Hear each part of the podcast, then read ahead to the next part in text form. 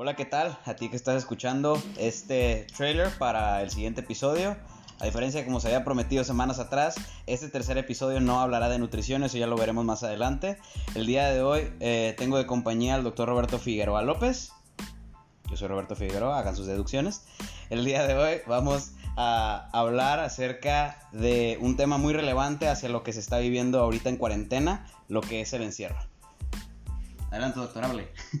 Hola, buenas tardes, ¿cómo estamos?